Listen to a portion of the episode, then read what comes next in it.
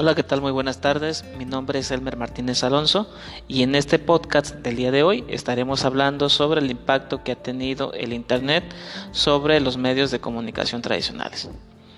Antes de comenzar, es importante hacer la anotación que la tecnología sin duda ha cambiado la vida de mucha gente, pero también ha modificado significativamente su forma de trabajar.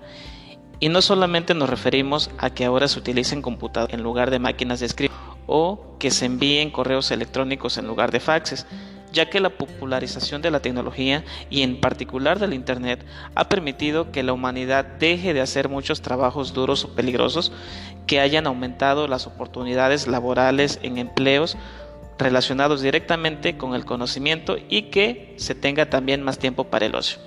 En un primer lugar, analizaremos la relación existente entre el radio y el Internet. Cabe hacer mención que ha pasado más de un siglo desde que Guillermo Marconi en 1899 realizase una comunicación telegráfica entre Francia y Gran Bretaña para que luego, dos años después, transmitiera señales que atravesaron todo el Océano Atlántico. Años después aparecería en 1920 la KDKA de Pittsburgh, la cual nació como la primera emisora informativa y que transmitió por primera vez un reportaje sobre las elecciones norteamericanas. Por su lado, México también ha sido parte para el crecimiento de esta industria y en 1921 a través de Constantino Tárnava se funda la emisora XEH. Desde entonces se ha observado un vertiginoso crecimiento de la radio que no ha parado y sigue en constante evolución, conservando tanto su temporalidad, su código comunicativo y un lenguaje propio.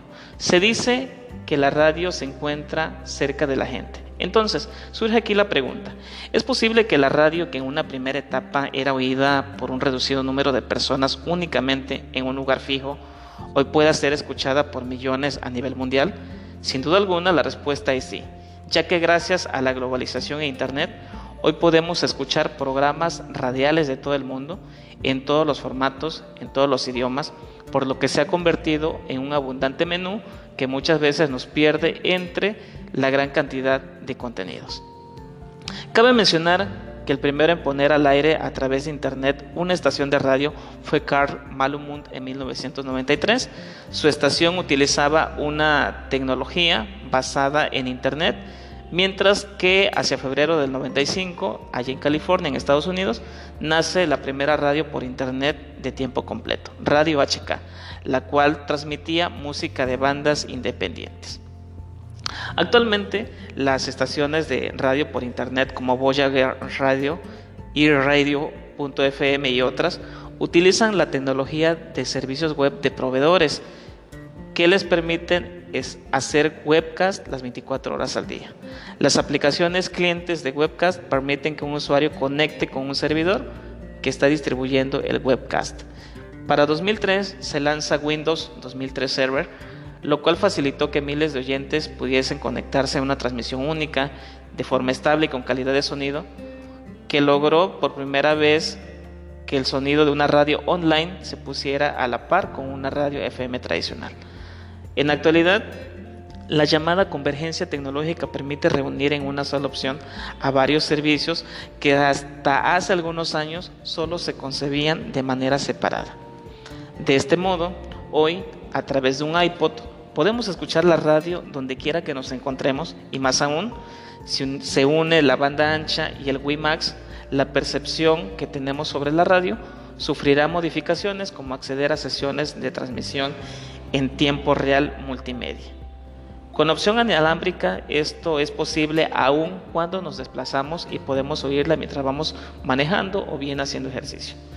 Ya para 2020, Brights Ratings, especializada en investigaciones de mercado radiofónico, encontró que la radio por Internet tenía unos 197 millones de usuarios, sin que esto afecte de manera importante el liderazgo de la radio AM y FM, aunque con una pequeña diferencia de poco más de 60 millones de usuarios en 2020.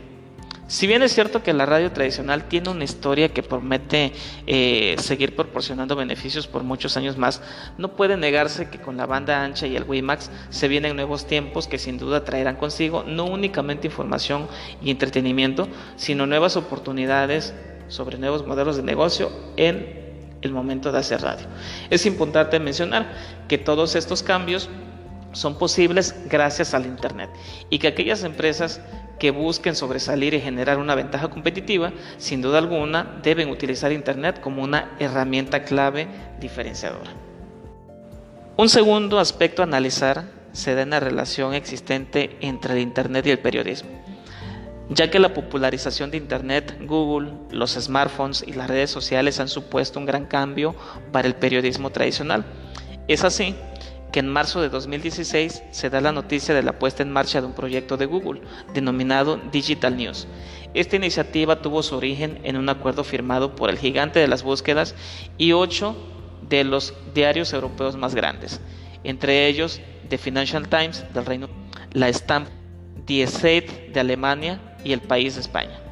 Mediante este convenio, Google se comprometió a crear un fondo de 150 millones de euros con el que se pretendió fomentar el periodismo de alta calidad a través de la tecnología y la innovación. Y de paso, encontrar nuevas formas de periodismo digital.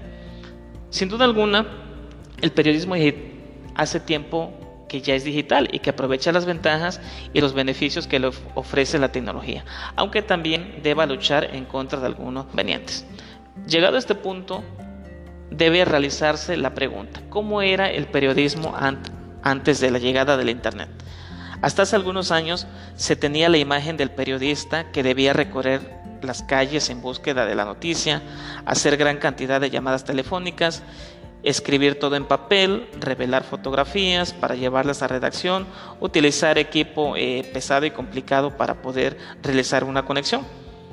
Sin embargo, hoy en día todo esto nos parece una imagen de una película antigua, ya que una de las primeras ventajas de la tecnología, sobre todo de Internet, en el periodismo son las facilidades al buscar información, investigar y contrastar datos. Una sesión de búsquedas en Google puede resolver muchas de estas cuestiones. Si se quiere contactar con alguien u obtener declaraciones, en muchos casos ya no es necesario pasarse horas en el teléfono, ya que el correo electrónico también facilita parte de ese trabajo. Y si se quiere entrevistar a una persona que se encuentra al otro lado del planeta, pues una videoconferencia a través de Skype nos puede resolver el problema. También las conexiones en directo con los estudios y los platós de radio son una de las áreas del periodismo que más se han beneficiado con las ventajas del Internet. En el caso de la televisión, no es extraño ver a reporteros cubriendo noticias de última hora con ayuda únicamente de un smartphone y la aplicación adecuada. De hecho, hay cadenas que han llegado a prescindir de las cámaras para ciertos reportajes. Y en el caso de la radio, existen aplicaciones que permiten hacer conexiones en directo, manteniendo en todo momento una calidad de sonido idéntica a la que se pudiese obtener en el propio estudio.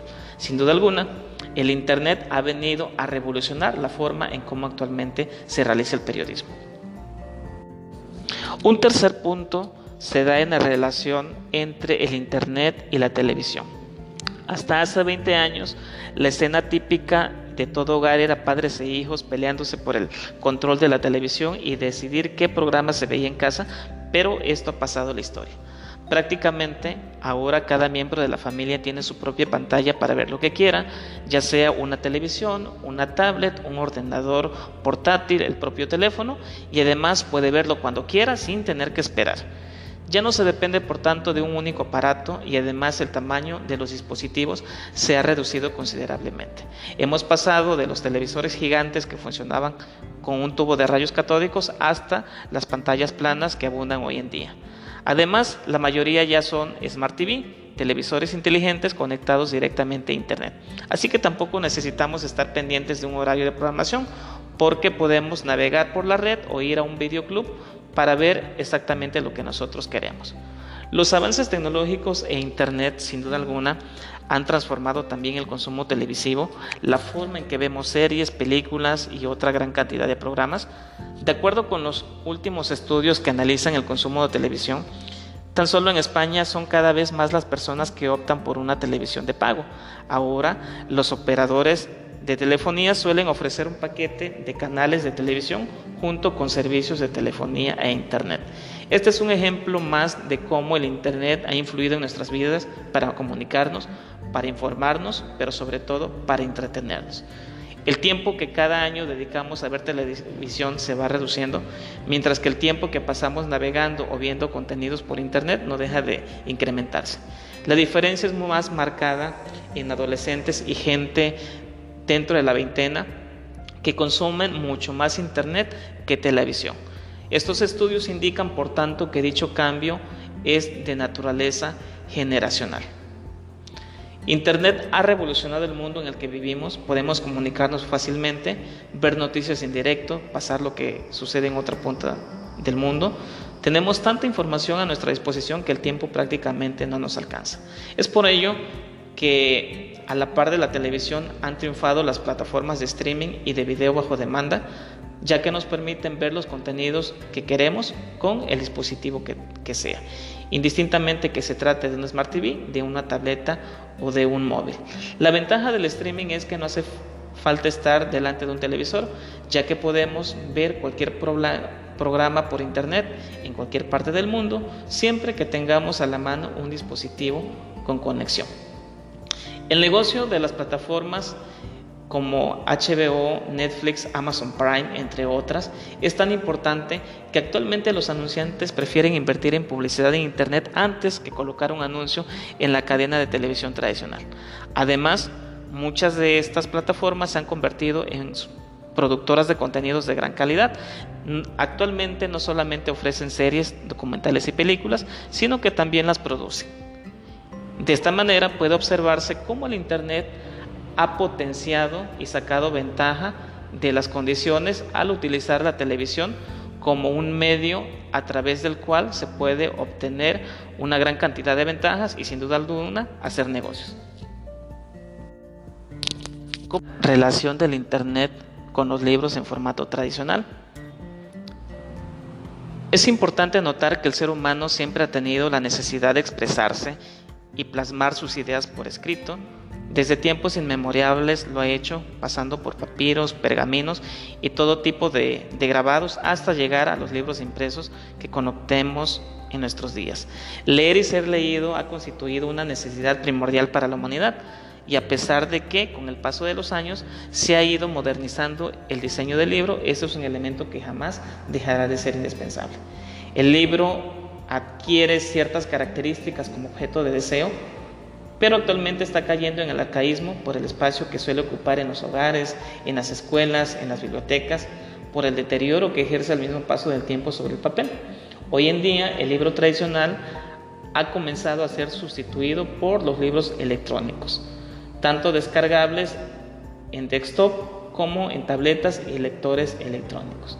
El nuevo anhelo ahora es tener una biblioteca completa dentro de un bonito lector de libros o en una memoria USB que pueda ser transportada a cualquier lugar. Dentro de este contexto, lo nuevo son los ebook, ya que el lector electrónico de libros, mejor conocidos como ebook, es el perfecto aliado de la vida moderna.